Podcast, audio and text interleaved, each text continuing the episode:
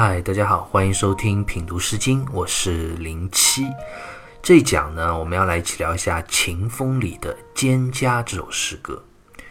《蒹葭》这首诗歌，我想只要是一个中国人啊，不论你是不是真的完整读过《诗经》这本书，但这首诗歌一定听说过，耳熟能详，因为这首诗歌实在是流传太广，是《诗经》中数一数二传唱不衰的千古名篇。那问题就来了，这首诗歌为何会千古不衰、传唱至今呢？当然是因为它写得好。那又好在哪里呢？今天啊，我们就一起来品读一下《蒹葭》这首诗歌。诗歌一共有三段，但是基本上三段的内容啊是重复的，只是变化了几个字而已。我们先来读诗歌分别三段的第一句：“蒹葭苍苍，白露为霜。”蒹葭萋萋，白露未晞；蒹葭采采，白露未已。蒹葭苍苍，白露为霜。诗歌开篇的这第一句啊，可谓是妇孺皆知啊，但也是历来让人们非常困惑的一句。困惑的点在哪里呢？就是《蒹葭》这首诗歌所描写的场景，到底是在什么季节？兼和葭这两个字啊，《说文解字》里就解释说：“兼，观之未秀者；葭，委之未秀者。”其实分别就指出生的荻草和芦苇。苍苍二字呢，就指的茂盛鲜明的样子。那一般来说，出生的荻草和芦苇啊，是在春夏时节生长的这样一种植物。然而后半句啊，则突然又讲到了“白露为霜”。白露指的就是洁白圆润、晶莹剔透的露珠。那这个问题还不大，因为露珠啊，只要温差比较大的季节，清晨都会看到。那关键是后面这个“霜”字，一般露珠能够结成霜，那就是秋天的时节了。这样一来，前后两句就矛盾了。前一句写的是春夏时节茂盛的蒹葭，而后一句呢，写到的却是秋天结霜的露珠。关于这个季节的问题啊，历来争议其实非常多的。我们在这里也不能说一定有一个明确的标准答案，但是我个人认为啊，诗人所描写的时节应该还是秋季。当然，这也不是我一个人认为啊，这是目前来说比较主流的一个理解。所以诗歌这里所讲的“蒹葭”二字啊，我们就没有必要分开来的去详细理解，而是泛指芦苇。这样一来，其实诗人在开篇就给我们描述了一幅深秋时节清晨水边的景色，凄美而明净。水边的芦苇啊，密布的生长，一望无际。此时可能芦苇的穗头上也盛开着白花，随风飘逸，洁白而明亮。那经过一夜的秋寒，清晨的芦苇上结满了透亮的露珠，因为深秋的寒意凝结成了霜，空灵而旷远，但却凄美非凡。那诗歌接下来两段的第一句啊，几乎也是相同的场景和意涵。第二段的第一句“蒹葭萋萋”和第三段的第一句“蒹葭采采”，“萋萋”和“采采”在这里也都是指。芦苇生长茂盛的样子。那诗歌接下来分别后两段的第一句所讲到的“白露未晞”和“白露未已”呢，虽然也是和第一句意涵有所相同，但却暗暗透露着清晨时光的延绵进展。“白露未晞”，“晞”就是指干的意思，讲的是此时已经旭日东升了，芦苇上一夜所结的秋霜啊。渐渐被阳光的温度所融化，湿漉漉的这样一种状态。那后来所讲的“白露未已”，“已”这个字啊，就是完全收住、停止的意思。这里就讲日头越升越高，水边芦苇上所凝结的露珠结成的霜已经完全融化了，而且已经快要被完全收干了。由此我们可见，诗人在清晨的水边，他徘徊了很久，不停地望着水中苍茫无际的芦苇丛，结霜的露珠啊，也逐渐融化收干，但诗人却还未离去，似乎在寻找、渴望着什么。那诗人究竟在寻找着什么呢？我们就要往下读这首诗歌的每段的第二句，来找到一个答案。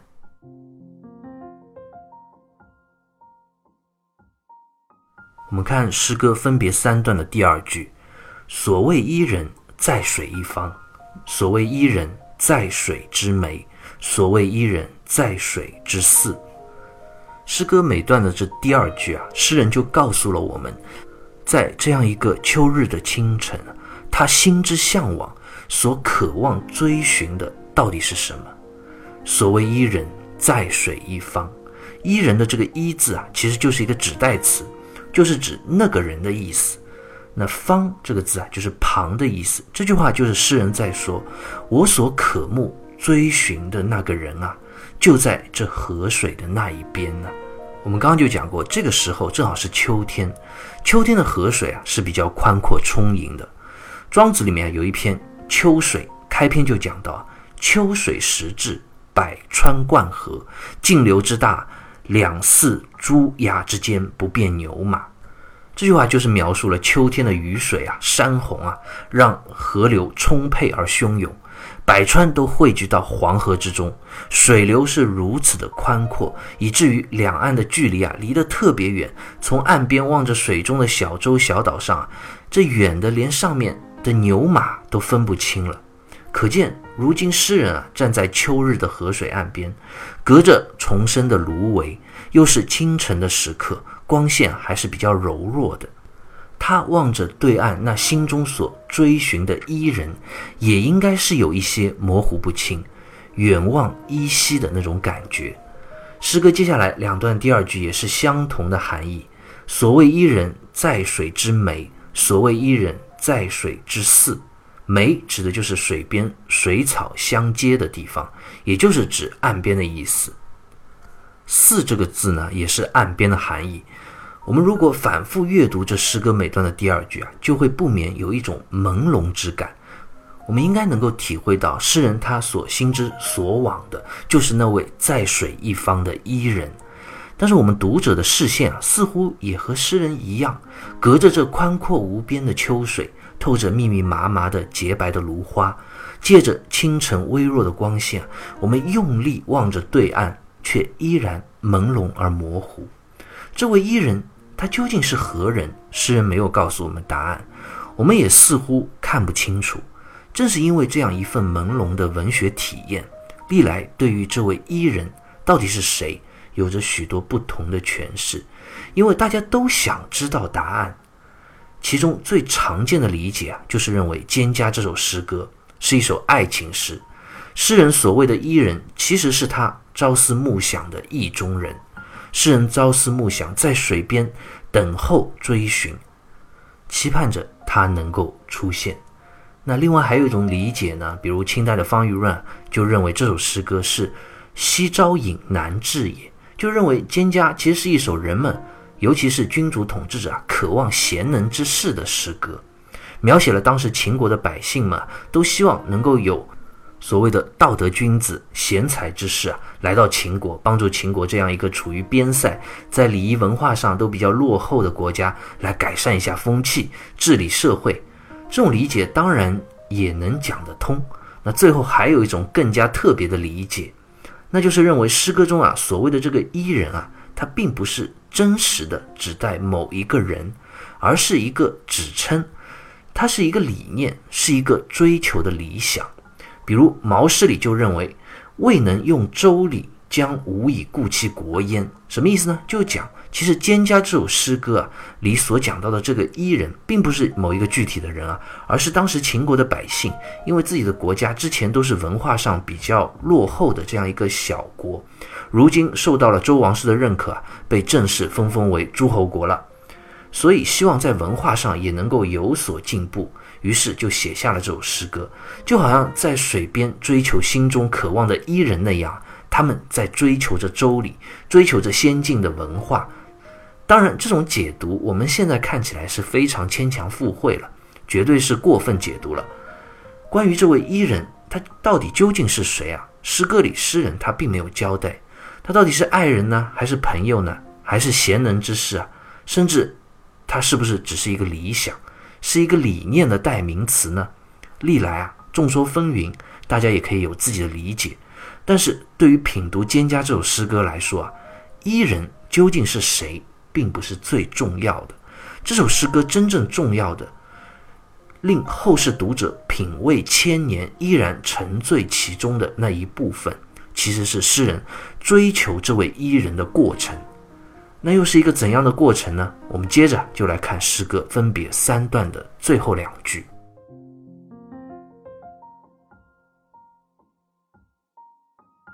溯回从之，道阻且长；溯游从之，宛在水中央。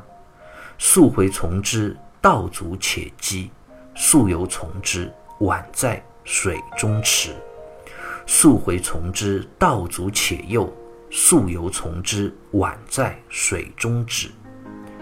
关于诗歌中追寻在水一方的那位伊人的这个过程啊，宋代的朱熹在《世纪传》中就有这样一个非常好的总结。他说：“言秋水方盛之时，所谓彼人者，乃在水之一方，上下求之而皆不可得。”意思就讲。当时秋水宽阔，波澜壮阔啊。诗人所要追寻的那位伊人，在河水的另一面。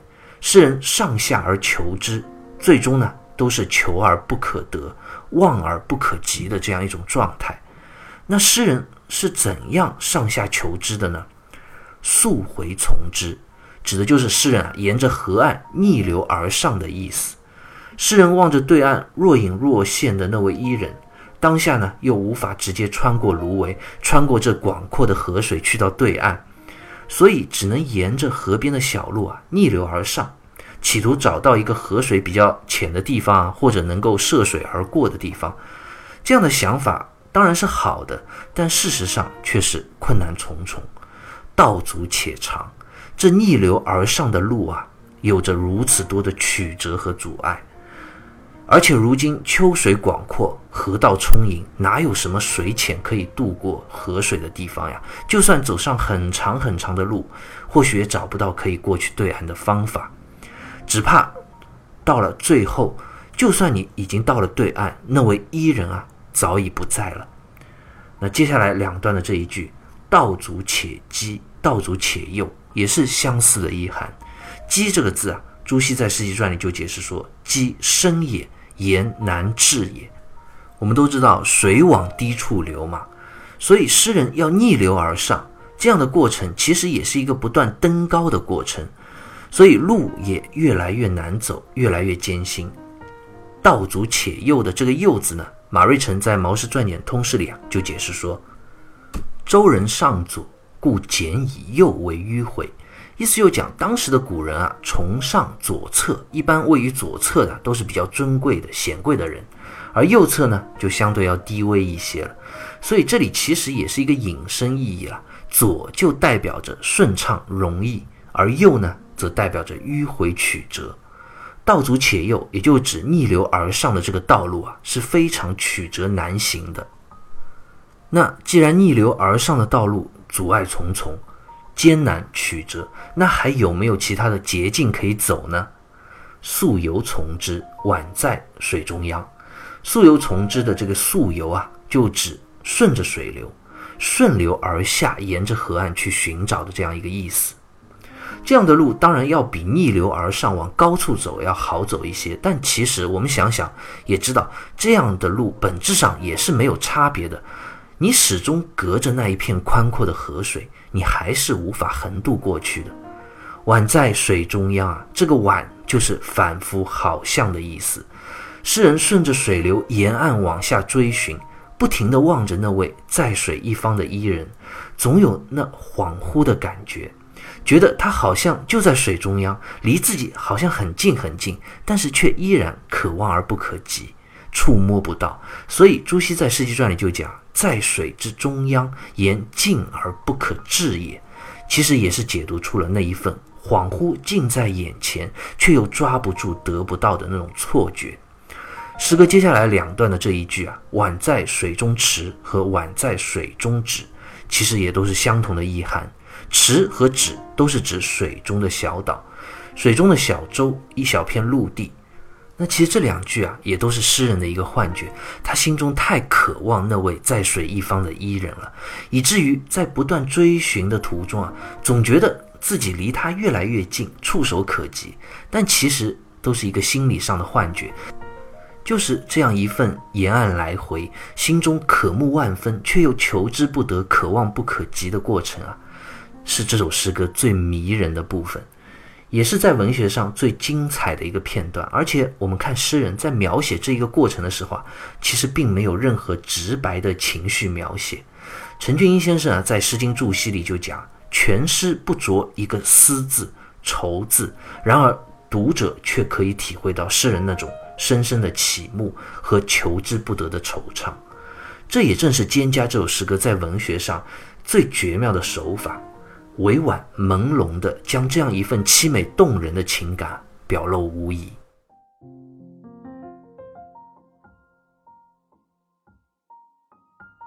《蒹葭》这首诗歌读到这里啊，我们就已经读完了。这首诗歌传唱千年，经久不衰。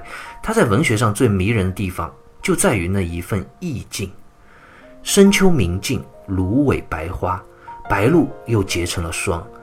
诗人来回追寻啊，上下求索。恍惚之间，那触手可及的错觉是多么的美好，若隐若现。然而呢，现实却依旧求之不得，望而不及。就这样一份惆怅忧伤，灌满了整首诗歌。这些所有的文学元素啊，就构建出了这样一幅凄美空灵、迷离虚幻的迷人意境，令人着迷。《蒹葭》这首诗歌所传递给我们这种文学意境啊，已经是如此的凄美迷人了。但是，能令这首诗歌传唱千年，依然充满生命力的，更在于这首诗歌所描写的意境，其实折射出了人生的境遇。每一个认真反思过自己生命本质的人啊，我想都会有这样的体验，那就是生命是有限的。而我们在短暂的生命中呢，却有着如此多的欲望和追求，比如爱慕心爱的人，渴望要实现某一个理想和愿望。但是生命又是如此的短促，在亘古很久的这样一个宇宙之中啊，别说是我们每一个人个体的生命了，就算是整个人类的存在啊，也只是惊鸿一瞥，稍纵即逝，到最后我们都将要走向死亡。这一切。都将回复寂静空洞。那这样一来，一个最深刻、直击灵魂的问题啊，就会敲打着我们每一个人的心灵。那就是，如果我们只是这个广袤宇宙中的一位匆匆过客，这短短几十年的生命，它本身的意义又在哪里呢？我们在短暂生命中所有的这些追求，它本身又有意义吗？《蒹葭》这样一首诗歌啊，不也折射出了这样一种生命的处境吗？诗人在薄暮弥漫的清晨，隔着一汪秋水，不停地渴望着、追寻着，来来回回，上下求索，而他所追寻的伊人却若隐若现，可望不可及。他想去拼命地抓住，却依旧流逝一空。所以庄子就讲到庄周梦蝶的故事啊，就是告诉我们：人生如梦，短暂恍惚。我们在梦里啊，不停地追求着、渴望着，却忘了其实到了梦醒的时分，这一切又会回归到虚无。南唐的李煜啊，就曾经在一首词里写过这样一句话，他说：“梦里不知身是客。”就讲我们在短暂的生命中啊，经常会有这样的痴迷或者那样的执着，想要去用力的去抓住某一个人、某一个梦想，但是往往我们都好像忘了。生命本身是如此的短暂，我们只是匆匆过客，所有的一切，我们就算得到了，也终将是一场空。那我们就不禁要反问自己这样一个问题了：诗人他如此努力地追寻着那位伊人，最终却求之不得，那他这样的追寻本身有意义吗？或者更深一步说，如果人生就像一场梦，那最终走到了尽头。我们在人生中有那么多的追求和理想，我们所有的努力，不管最后的结果是得到还是一无所获，这一切有什么意义吗？我想，关于这样的哲学的思考啊，不同的读者其实有着自己不同的答案，也都是对于自己存在意义的一种解答，值得我们去找到一个属于自己的看待生命价值、生命意义的一个方向。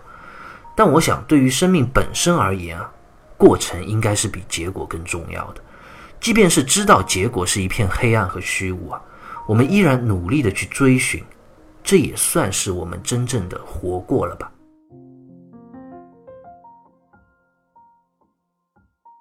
那诗歌的最后啊，我们再回过头来看《蒹葭》这首诗歌，我们会发现它在文学上的一个特别之处，那就是在于它文字上其实是充满了朦胧、迷离和不确定性，就好像是一个颜面惆怅的梦境。我们不知道这位伊人他究竟是谁，我们甚至都不知道作者他为什么要去追寻这位伊人。这就好像中国国画里的一个留白。中国人在美学上和西方人有一个最大的区别，就是我们特别关注空白的美。中国画都是有留白的，一张纸上有空的地方，也有画的地方，它们之间相互构成了一个有机的整体。而我们看西方人的油画，总是全部涂满的没有空白的画布的。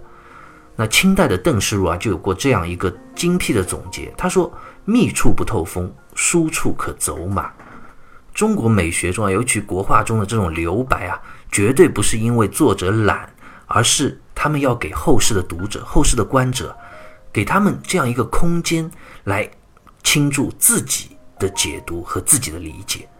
这样的文学作品也好，书画作品也好，才会产生持久的生命力。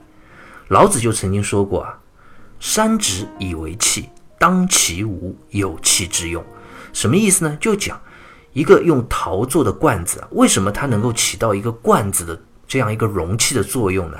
正是因为它的内部是掏空的，它有这样一个留空、空白、空洞的地方，所以才能够盛放东西，成为一个有用的器具。这其实是一种充满了东方智慧的哲学思考啊！一样东西之所以有用，是为什么呢？那是因为它中间有空白、有虚空的存在，才起到了这样一个作用。所以诗歌和文学也是这样。为什么《蒹葭》这首诗歌可以流传千古、传颂不已啊？方玉润在《诗经原始》里就评价这首诗歌说啊：“此诗高超远举之作，可谓鹤立鸡群，萧然而自逸者矣。”就讲这首诗歌的主旨境界非常的高远，可以说在《诗经》中也是鹤立鸡群、难以多得的这样一个独特的佳作。而《蒹葭》这首诗歌之所以如此的动人隽永啊。正是因为他在文学上留给我们后人这样一片片的朦胧和空白，让我们后世的读者可以用自己对于人生、对于生命的思考，来把这些空白一个个的填满。好，关于《蒹葭》这首诗歌，我们就先聊到这里，下期再会。